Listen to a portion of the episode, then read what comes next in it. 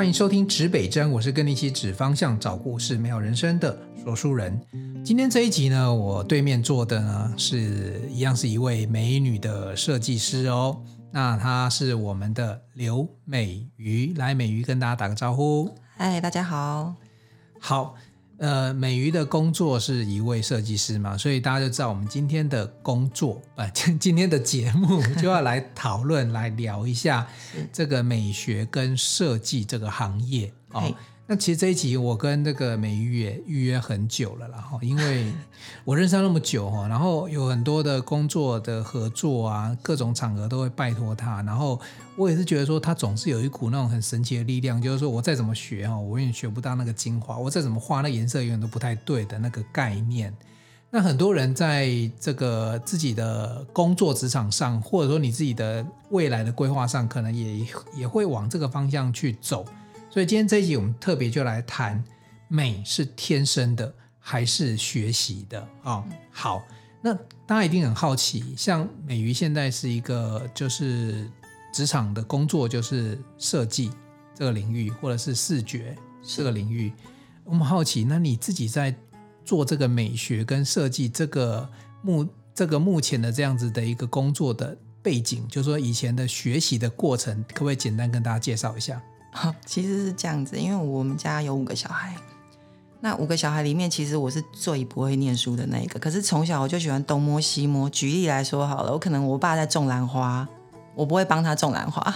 但是我可能就会拿他那个蛇木蛇木中间有没有？嗯，有一个那个木圈，我就拿回来自己房间随便搞一搞，可能就弄了大概一个下午的时间。我吓我一跳，我以为把他兰花的花瓣 没有掰下来怎么了？没有没有没有没有，就是把我爸那个锯下来他不要的那个蛇木屑，我可能就是绑一个中国结，嗯、然后中间就自己画了一个可能当年，例如说是过年的时候，例如说今年是兔年或虎年，嗯，我就会自己画一个图，然后就把它贴上去。然后我爸就觉得，哎，奇怪，这小孩怎么这么喜欢搞东搞西的？就是不爱念书，但是很喜欢搞东搞西的，然后可能东画西画。像我小时候就很喜欢，我家墙壁很惨，就是我每年我房间那个某一个角落，就是每次都要画在那边。哦，就是小时候，就是以前我们的印象就是最最讨厌那种小孩的墙壁都给我 欧北，就是各种，而且我可能还会拿刀子去把它刻起来。哎，所以哈、哦，这边听众朋友有很多爸爸妈妈，你要去注意到，如果你小朋友这个行为，先不要骂他哦，观察一下，对，搞不好他未来他的这个技能，可能搞不好变成是赚钱的一个本能之一。对，就是我小时候可能还会拿什么水晶肥皂，我就拿我爸、我哥他们的雕刻刀。嗯，我就开始东刻西刻，就刻出一个可能小桌子或什么东西。嗯，所以我爸妈就还好。我我觉得我爸爸比较没有像那个年代的父母，就是觉得小孩要念书才有出息。嗯，我爸就会想说，哎，那你这么喜欢搞东搞西，他就会去找更多素材。因为我爸也是一个很喜欢收集一堆有的没有的东西的人。嗯，对，所以我就可能从小耳濡目染吧。好，你你刚才讲的小小指的是就是这个小的时候，应该只是小学期间嘛？你刚才那些调皮、顽皮或者是好玩的动作啊？如果从我有印象开始是还我们那个时候我没有念幼稚园，大概五六岁的时候就开始会弄东弄西。哦。因因为跟哥哥姐姐差太多岁了，嗯，没有人陪我玩。然后邻居可能也不见得会天天一直陪着你。哎，你刚才讲的重点，这搞不好跟家里的排序有关系。你最小那一个嘛，对 对。然后如果说跟你的长就兄长姐之间的距离有点远，其实不见得会玩在一起。对，不会玩在一起。但是他们，因为他们拿回来东西。可能就会刺激到我某部分的的感官。哦，例如说，我姐很喜欢捏陶土，她很喜欢编中国结，就像我刚刚讲，我可能就会自己随便弄一个中国结，虽然不见得是照着标准的编法，嗯，可是看起来有点样子，这样子，对对对对对。OK OK，好，那像你这种喜欢到处东弄西弄的，是一直我看一直维持到现在，我也不用问到什么时候，你到现在还都很 想东弄西弄，就是可能看到一个东西，嗯、呃，会就会去想想更多出来，嗯哼，对对，可能这个是天生的吧。那我我是有问过我爸，我说我们家有没有人这样的的的遗传？他说我阿公以前是在编那个竹篓的，就是在集集镇上很有名的编织师傅。对对对对，人家那种婚丧喜庆会跟他订的那一种，嗯、对，嗯、或许吧潜在的因子有带，可能还是有一些 DNA 啊。对，好，好，那你像，那你后来就是，比如说你的这大概是小学时期啊，那国中、高中以至于大学，这个你的整个求学念书的过程，可不可以跟大家分享一下？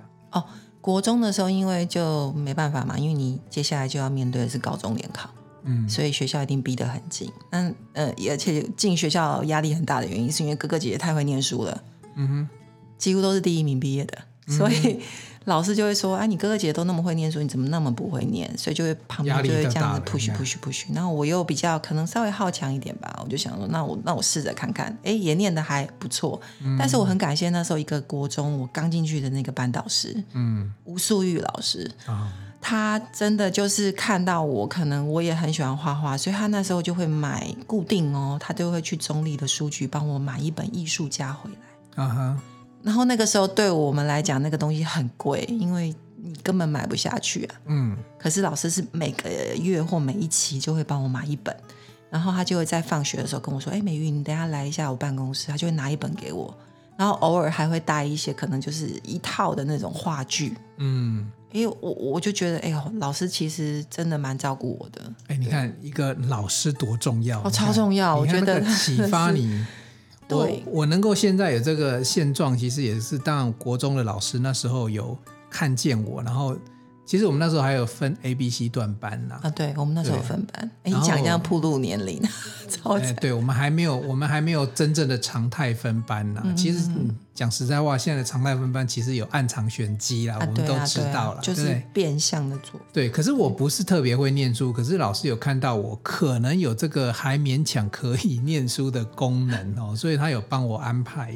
可是我到那个班级之后，是真的，因为后来念书之后，然后一路念，然后才有机会进到台北工专，然后后面，所以其实我觉得那个老师也是一个很重要的关键，超重要，他可能会扭转你一生的一些点，对不对？对，因为可能就像我刚刚讲的，可能家里五个小孩排在最后，那哥哥姐姐又这么会念书，嗯，所以其实照正常家庭来讲，这个孩子可能就是被忽略了。可是我觉得我成长过程中遇到很多人，他们就是可能看见我的。资质吧，某方面的一些潜能，嗯，那他可能也不是刻意去开发，可是他就会用他能够做到的方法去帮助我。就像我刚刚讲的，我的国中老师，我一直到现在都很感谢他这样子。对，讲到老师哈，我一定要顺带问你一下，是你念竹东高中嘛？对不对？肖如松老师，你有被他教到过吗？哦，那个是我姐姐有被教到过，可是他教我姐姐那时候好像是最后一届。Uh uh. 哦，我听我姐讲，因为那时候我就觉得我姐怎么每次回来某一天、某一个礼拜、某一天回来就特别累。嗯，她说那个那个美术老师是真的是三分之一板凳，嗯、而且你要腰杆挺直，嗯，而且所有话剧要照他在黑板上写的东西排好。哇，超严格的！可是我姐到现在一直都还很想念他。嗯，对，因为那个是一个很特别的经历。我跟听众朋友介绍一下啊，萧如龙、萧淑、萧如松老师其实是一个在台湾的艺术史上非常传奇的老师。他，如果你没有看过他的画作的话，在他那个年代啊，其实就很，就那个画风要怎么形容呢？非常大的创新。对，就是台湾的毕卡索，我不知道可不可以这样讲。哎，可以。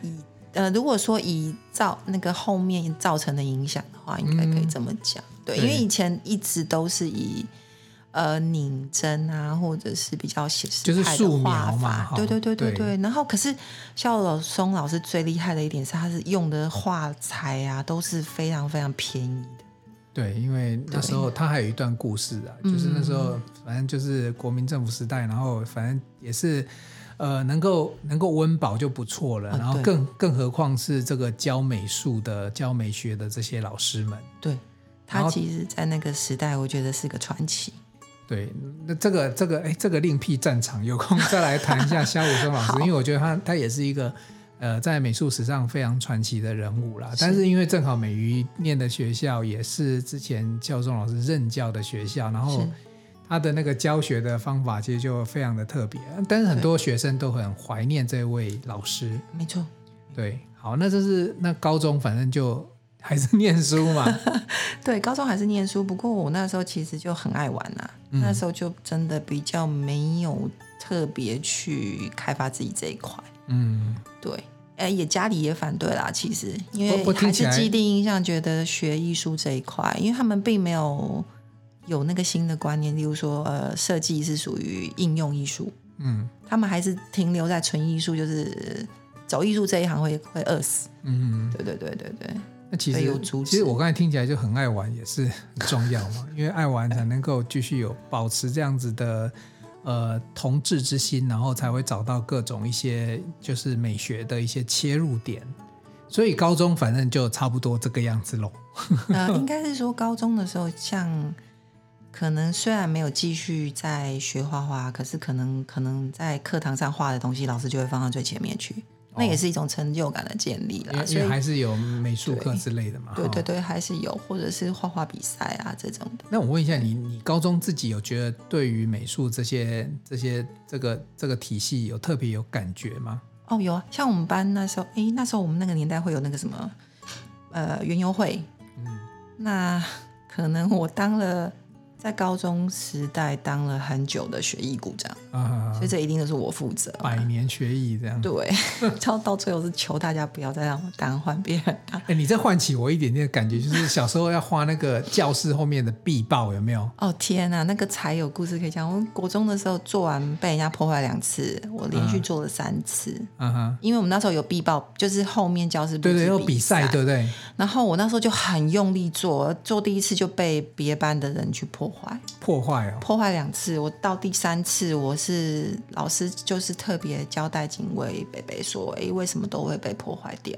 哦，啊，因为我是哭着去跟他讲的，到第二次被破坏的时候，对，嗯，对对对，OK，所以其实我刚才讲到那个，我我不晓得现在可能很多听众朋友就没那个必报比赛这种感觉，我希望希望现在大家应该都是什么电子白板啊电。呃，电子荧幕之类的，然后可能没有那种感觉，或者就是直接电脑做一做啊。现在样板也很多，做完就输出了。你真的有点唤起我回忆。那时候我们，比如说，其实从国小开始啦，国中可能也有一些啦。那因为我没有念高中，嗯、五专其实我们都还有，但是也不是比赛，就是教室后面那一面墙一定要指定几位同学。对。然后呢，一定要就是你要张贴各种公告嘛，那就是各班都要做一些美化。然后我偶尔也会被派上用场，但是我印象中去做这些事情的人总是固定那一批人嗯，对，而且是有固定班底，还有做科展啊，就是对啊，就百年学艺那种，嗯、百年学艺，然后就是就算你已经不做所谓学艺，你还是会被拉去做。对，对不过从这些小事情就大概也看得出来，就是说未来如果说你对这个。其实我现在蛮感谢我那时候，比如说我在社团做了很多 POP 海报啊什么，我觉得对对对，那个对我来讲，虽然出公差什么，可是你也知道，有时候如果你有一点兴趣，你就不会觉得累，对不对？对，我还记得那时候都会熬夜去做那些东西。嗯哼，像我们那时候园游会的那个邀请卡，嗯，我除了送印，就是说那个年代烫烫金烫银已经很厉害了，对不对？嗯、可是我还有做手绘稿，哦、我。嗯、呃，据我同学说，他们到现在都还留着。是他那时候在别班的时候看到我们班上有这个，特地跟我们班上同学要的。嗯，对，OK，好。所以其实你看嘛，有如果说有没有一些 potential 可以从小地方，比如说你看很小的时候会画墙壁，对，长大之后呢，公然给你一个教室大墙壁给你画，有没有？对对对，过瘾，那个超过瘾。对啊，所以你看他们就觉得过瘾。那如果你不喜欢，你就说哇。好累哦，出什么公差，然后就就开始去去去有有一些负能量就跑出来。可是当你喜欢他的时候，哎，正能正能量就在里面展现哈。嗯，好，美瑜跟我们介绍一下哈，你大学念的学校跟系跟、哦、对，我大学念的是名传商业设计，啊哈，那其实就是学设计这一块。是对，那时候就是比较扎实的在理论上跟学术上的一些钻研。对，嗯、不过我那时候有个很特别的习惯，就是我大学同学到现在都还觉得我大学的时候其实就是神出鬼没。啊哈，其实我那时候很喜欢跑去诚品书店，那时候桃园。哎，你你把旷课讲成神出鬼没，这形容词也太厉害了哈！好，我那时候也神出鬼没，对，对，但是你神出鬼没去哪里啊？我我很喜欢跑去那时候的同林百货的楼上，它有一个成品书店，啊哈，然后它就有一整柜的呃国外的进口书啊，对我很喜欢去那边看，就是几乎有时间就去泡在那边。哪哪一类的书？哎，设计类的书籍，哦、不管可能是画册，但是也有可能是色彩学啊，或者是设计类相关的书籍。OK OK，所以还不错啊。你神出鬼没的地方，其实是到了另外一个反正专业的领域。哎，可能高中玩太多吧，大学就会自己躲起来，哦、我也不知道为什么。我大学没有，我专科反正神出鬼没的地方就是到暗房去。暗房也超酷的，哎，进去就进去是白天，然后出来晚上，暗房也不晓得，反正就暗暗的。然后那个，嗯、因为呃，只有黑白暗房，大学比较会去，大专比较会去设置啊，因为彩色的那个药水有毒嘛，嗯、所以一般我们就洗黑白的底片。哎，对，我们那时候在学校也是这样子。对，然后然后没想到后来我念材料也是要洗照片，啊，天哪，那更可怕。为了磨那个金属金像就是拍照，然后自己洗照片，所以其实也都是，哎，我就觉得很多事情就很有趣，都会连在一起，串联起来。我我想问一下啊，像你刚才讲你念的名传商社，可是你在高中选填志愿的时候，你怎么知道要选这样子的一个志愿？那时候有发生什么样有趣的事情吗？或者是？哦，因为其实家里一直都很反对，我本来高啊国中毕业的时候想要去考复兴美工。嗯、那老师也找好老师去学了，而且是自己偷偷去学。嗯，就是国小的画画老师叫我回去给他加强。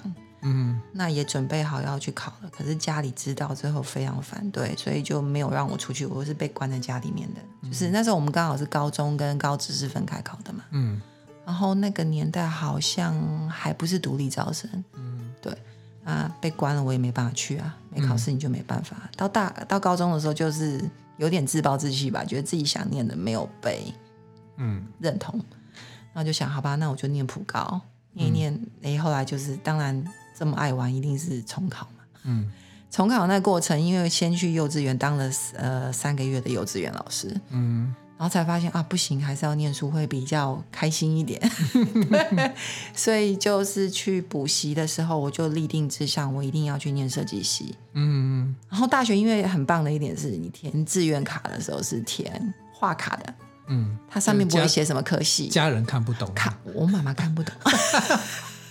所以我就故意把那个就是英语系填到后面去，uh huh. 然后就把设计系填第一志愿，uh huh. 就上了。然后那个当当你上的时候，你就跟你妈说：“哎，点到进哎，哇塞！”哎呀哎呀哎呀，就是 太糟了，我居然居然泄底了。哎，这个不错，因为我那时候五专志愿分发也是填志愿卡，然后现场分发，然后反正就然后分发一个到材料系，然后。然后回来才知道说哦，那前身叫旷野系，哇，这个名字很酷哎，旷野系。现在听听起来就很厉害，是吧？超厉害。哎，你不要看旷野哈，台湾虽然现在没有在挖矿，可是我们还是有矿物局。真的？你知道吗？我同学在矿物局，我真的不知道，真的有矿物局啊。所以有时候我们在填那个志愿的时候，有时候我那时候真的是不清楚。我跟你状况比较不一样，就是因为我我我往工学发展嘛，工学发展，反正有。有什么就念什么，对，其实我那时候是比较希望念到隔壁那个学校去了，嗯，隔壁台。叫做北商。哦，北商，因为女生比较多嘛，是这样，最好是北商国贸系哦，哇塞，那天堂，没有，我那时候没想到多有有有的念，因为我们那时候，我那时候呃国中，因为不小心考到。就是从内湖考到板中，差零点五分，那个有点远，所以后来有学校念就很开心。而且从原本的第六志愿，然后到变五专第一志愿，那回来我阿嬷是要放鞭炮那一种。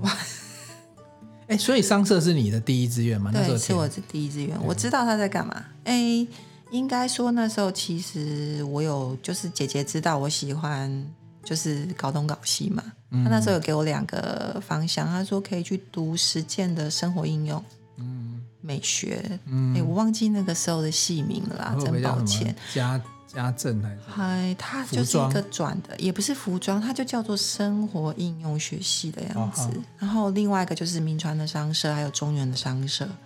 然后我姐那时候就看一看，就说：“哎，你喜欢弄东弄西，其实是实践跟名传这两个可能比较适合你。实践跟铭传，因为中原它比较偏向广告设计的训练啊，对，哦，会不太相同，哎。”好哦，哎，所以那时候你姐暗地里帮忙，然后你也找到你想要念的科系。对，我非常感谢我姐，就是这些过程中，因为她可能也是从以前就家里会安排嘛，嗯，对，那想说反正我都被安排，我这没什么那个，可能我也很很难扭转的，不然就帮妹妹处理一下。对，她姐姐也很疼我啦，对，嗯、对。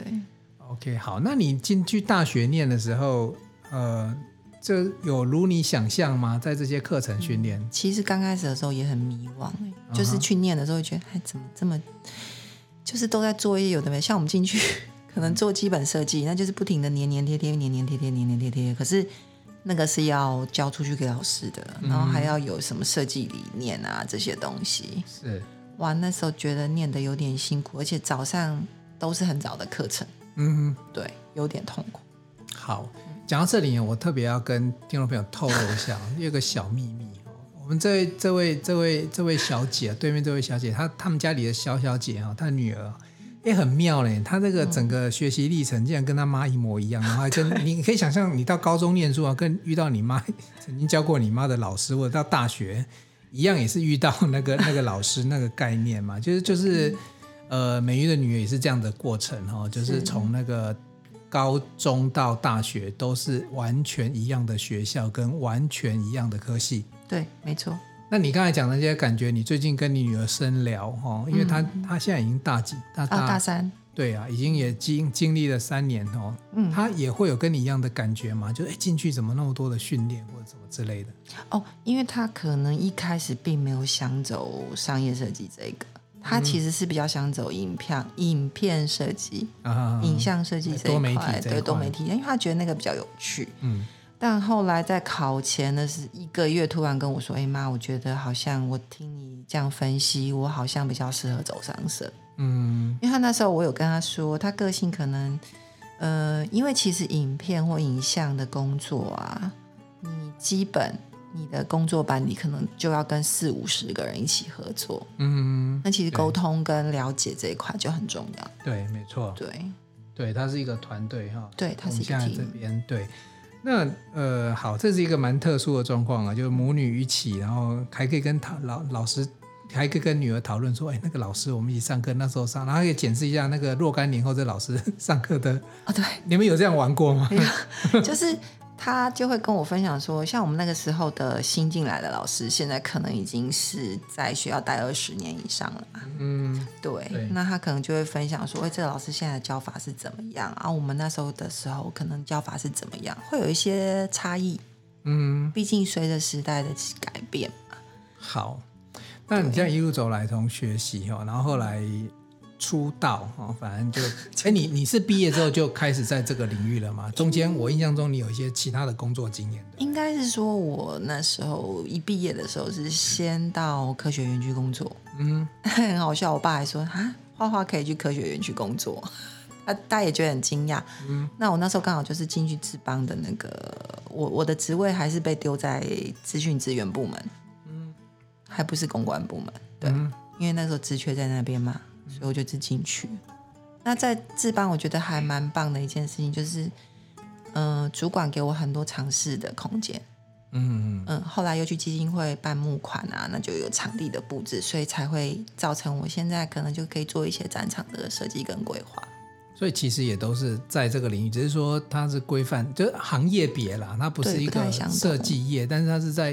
比如说每个领域里面还是会有，比如说还是又有多媒体啊，也是会有设计这个领域。哎，我那时候刚出社会的时候，其实大家对设计这一块还没有这么重视。嗯，应该这么说，对，它还不会是单独在某个部门，或者是特别去重视它，就是包装那一块，设计这一块。好，那你可以跟我们分享一下哦。假设我们现在啊，我、像我是家长，或者说我自己是小朋友，然后我可能是高中或大学。是你这样自己走来哈，嗯，甚至包含你女儿这样走来，你你的观察了，有哪一些人是比较适合走呃设计啊、视觉美学这个行业的？诶，其实大家都对设计有，现在还蛮多人想要念设计这一块，嗯，但是我觉得要有一个很基本的观念，就是我们现在碰到很多，其实都觉得，哎，沟通。就是我们大家聊起来，其实沟通这一块非常的重要。沟通，对，沟通的能力要强，嗯、这个理解的能力也要强。答案都都超乎我的想象。我本来想说啊，要很很强的，比如说呃什么立体感啊、颜色啊、视觉，就就不是、呃、就是基本。例如说像你出去啊，例如说你你就是很龟毛，拍个吃的照片，你都可以瞧很久，然后觉得那光线不对啊，颜色不对，哎、哦，那你可能就适合走入这一行。嗯，但是像我们现在做到现在已经二十几年的工作经历来讲。其实我们自己老设计们聊起来，最重要的技能其实反而是沟通。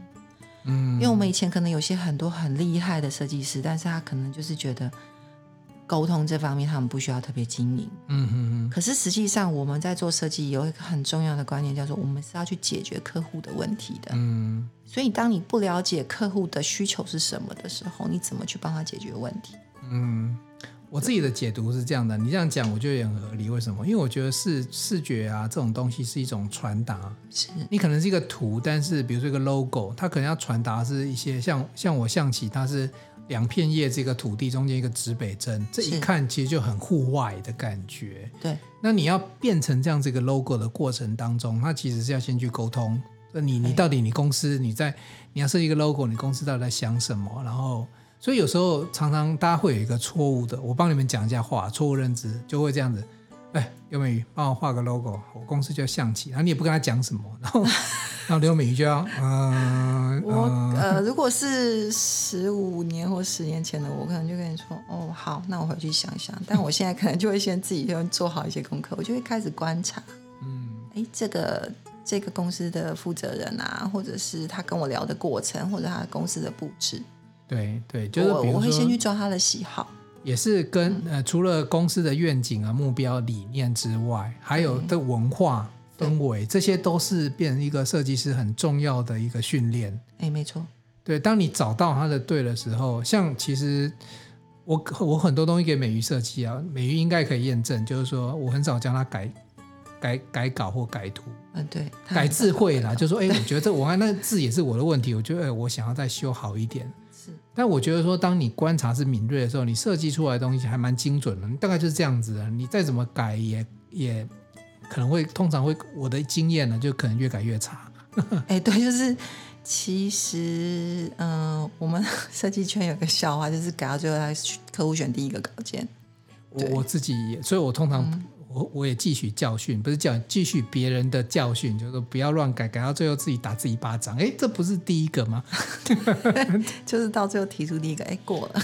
哎，对对对对，会这样子。就是说，嗯，但是如果你第一个要中的话，其实你的观察跟沟通是非常重要的。对，观察跟沟通很重要，然后要去听。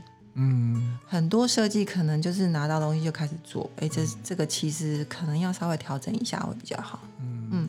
先去观察跟听对方在讲什么。观察跟听，反正了解，然后各种的沟通。对，好，那这种有时候是像这些东西，其实是一个我觉得是一个内化的训练了。当然，有些工具就不特别谈，比如说你要去巨匠电脑学什么什么以拉什么的。当然，现在外面有开课，那是属于工具的东西，那是一种技巧的练习，那是必要的啦。就是你当然有工具，你才能够呈现你要想要做的作品嘛。对，没错。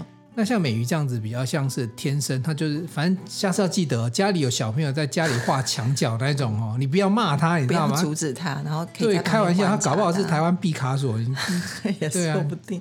对啊，所以其实要去关去了解他，哎，搞不好他是这方面的常才。但是我换个角度切入哈，嗯，因为有些人可能是比较后天的，像我这种，比如说我们。呃，事业创业啊，那觉得哎，这个画画也也是要会一点，很重要嘛，所以我们就开始想要训练自己，或者说，哎，我有一些同学也是，他可能是看到他知道哦，原来哦，漫画或看到插画，他想要进去这个领域，是。那你可不可以提供一些建议，就是说有哪些途径或方法？如果你今天是后天的，就是我不是那么天生像你，就觉得说，哎，我可能或者是你的姐姐认为是这个方向，或者你的老师，嗯，可能是你后来某一个时间点，比如十几二十岁。醒了，然后突然突然开关被开起来了，开了，那那你有什么建议呢？哎，其实我觉得可以从生活里面，其实嗯、呃，应该是说现在媒体这么发达，嗯哼，你可以透过各种媒体、各种平台去学习。嗯嗯嗯，你先去听听看这个行业别，因为现在是其实你打开 YouTube，你输入关键字设计，哇塞，那影片多到吓死人。嗯，那我觉得你可以开始慢慢去追踪某一个你听得懂他在说什么的设计人讲的话。啊、哦，就像我们的频道，大家应该都听得懂，应该尊重追踪一下指北针这样子，没错，订阅起来，对，没错。然后其实像现在也有一些线上课程啊的平台，大家也可以去多看看。嗯，嗯，对，其实就是一些经验浓缩的分享。嗯，你可以先去试试看他们讲的说法跟做法，你自己先去尝试看看。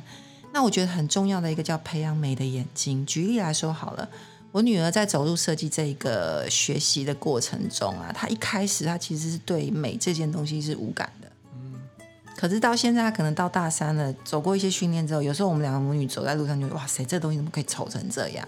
我们还可以甚至可以去讨论说，你现在走在路上改多了一个人可以一起批判事物，就是很痛苦的时候就可以跟她说：“天哪，那是什么东西？” 像这种事情，你跟你老公讲，这样他听得懂吗？欸不瞒大家说啦，这两年我老公才知道我在干嘛。之前他，我女儿小学的那个就是联络簿上写说，爸爸是卖泥土的，然后妈妈是打电脑的，就敲键盘，uh -huh. 然后就是画画东西，他也不知道在画什么。对，所以呃，我我觉得也很奇妙，就是小孩子其实小时候成长过程，看父母这样在，他也觉得很有趣吧？对，嗯、两个不同世界的人，对。好哦，所以说，其实你刚才分享就是说。呃，有一些后天的训练，要培养美的眼睛这件事情，其实对一个想要踏入这个领域的人，其实它是一个很重要。就是说，除了你真的去学工具以外，我觉得那个美，那个感觉、感觉跟感官，你要自己想办法去打开它。例如说，像我自己很喜欢用一个 App，嗯，我之前就推荐给我非常多的朋友，然后他这这两年比较大家比较知道，像 Pinterest。嗯，它其实就是收集图版的。我们没有跟 Pinterest 拿业配的，没有没有。介绍一下，对，只是介绍一下。举例来讲，好，它里面其实收集出来的图版，光是它的界面就很简单，但是非常的优美。嗯嗯嗯，像我自己就很喜欢去看，然后去收集，然后就把我觉得不错的东西收集在各个图版里面。你那个 Pinterest，嗯，拼一下让大家知道去搜寻。它的嗯字是这样子哦，P I N。T R E S T，P 然后 interest，对 P interest 的英文。它我我的理解，它里面就是会有很多 demo 的一些照片图片，让你可以去。其实你去区分下它的字根，其实就是 pin 跟 interest。啊，pin 就是我们那个图钉的概念。对对。所以你就可以把图就是一个一个钉在某一个资料夹里面，嗯，就有点像是我们在做设计发想的时候，其实就是会准备一个板子，把我们想到的东西就开始贴往上贴。嗯哼，有有时候去做外面那个 brainstorming 的时候，那种图版的思考方式，其实就是类似那样的概念。其实感觉比较像是从学习或从模仿别人的东西开始，去进入。因为有时候真的你要自己创作，其实也是先看别人懂得欣赏嘛，对不对？呃，其实，嗯、呃，就举例来说好了啦。我觉得以前人家就会说啊，这个设计师抄袭了哪个东西，其实。不见得是抄袭啦，就是说他可能是嗯、呃、看到某个概念，他可以运用过来。嗯，那只是说你自己要内化完之后，去做出符合你的客户或自己自己想要达到的目标。嗯，对对对，是要要先经过内化再突出来。对，好，那美伶再跟我们分享哦，最后跟我们分享一下，就是说除了就受过这些训练之后啊，如果就职场来讲啊，在美学这一块有哪一些的行业是？像这一类的人才可以担任的、可以进去的领域哦。其实说真的，我觉得这两年大家对美的观念，应该是说胃口被养大了。嗯，各个领域其实都需要美的人才。嗯嗯。哦，就举例来讲，哈，你可能网络上一个公司，哎，同样卖同样的东西，为什么这一家卖的特别好？嗯。它第一个图可能比较漂亮，比较吸引你。嗯。第二个，它可能文字也比较写的比较切中你的主题。嗯。刚好打中那个目标群。嗯。所以我觉得，其实美这个行业，应该说，呃，吃的最重的应该就是视觉的，比如说是广告业啊，嗯、或者是公关行销公司啊，或者是策展人啊。嗯。哦，然后还有个很重要，例如说，像举例来讲，最近好了比较夯的戏剧。嗯。好，比如说《华灯初上》。嗯，它也是营造一个当代的氛围感。嗯，茶经也是，嗯，就是很细腻。其实大家应该一眼就可以看出差异性。对，对，就是跟一般的偶像剧你一比起来，就觉得哇塞，那个东西每一个咖然后每一个画面都是经过设计。八点档又更加不一样。哦，差很多。以前的八点档可能连戏服台会掉下来之类，现在没有，现在都好讲究。尤其是像我很喜欢，最近很喜欢那个茶金，嗯哼，他连片头片尾啊，我觉得都营造的非常的棒，大家可以去看看。嗯哼哼。好哦，谢谢美瑜的介绍哈。今天分美瑜分享了她自己的学习历程，然后还有大家对于这个美这个事业里面哪些人适合，然后他也举了很多例子啊，看看你自己是不是在这个领域里面的可能。呃，另外呢，也分享了后天的学习，当然要从美学的训练开始，先从欣赏别人的作品开始去看起哦。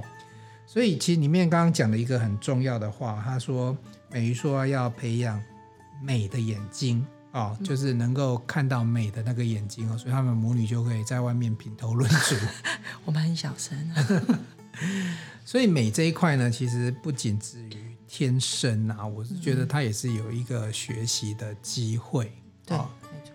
好，今天这一集非常开心的跟美瑜聊到美学这个行业，以她自己的个人的经历来跟大家分享。那也期待透过这一节节目呢，能够让大家更了解这个行业里面的设计师里面的人。那还有就是，如果你想要往这方向走，那应该怎么样的一个怎么样的规划，或者是怎么样的训练跟培养？那期待美瑜下次还有机会再来跟我们大家聊一聊这些行业的好玩的地方哦。嗯，好，谢谢大家。好，今天这一集指北针就到这里，希望给大家有足够丰富的资讯。那期待我们大家都能够找到自己很棒的一个人生。东南西北指方向，找故事，正人生指北针，一起美好你我的人生。我们下一集见，拜拜喽，拜拜。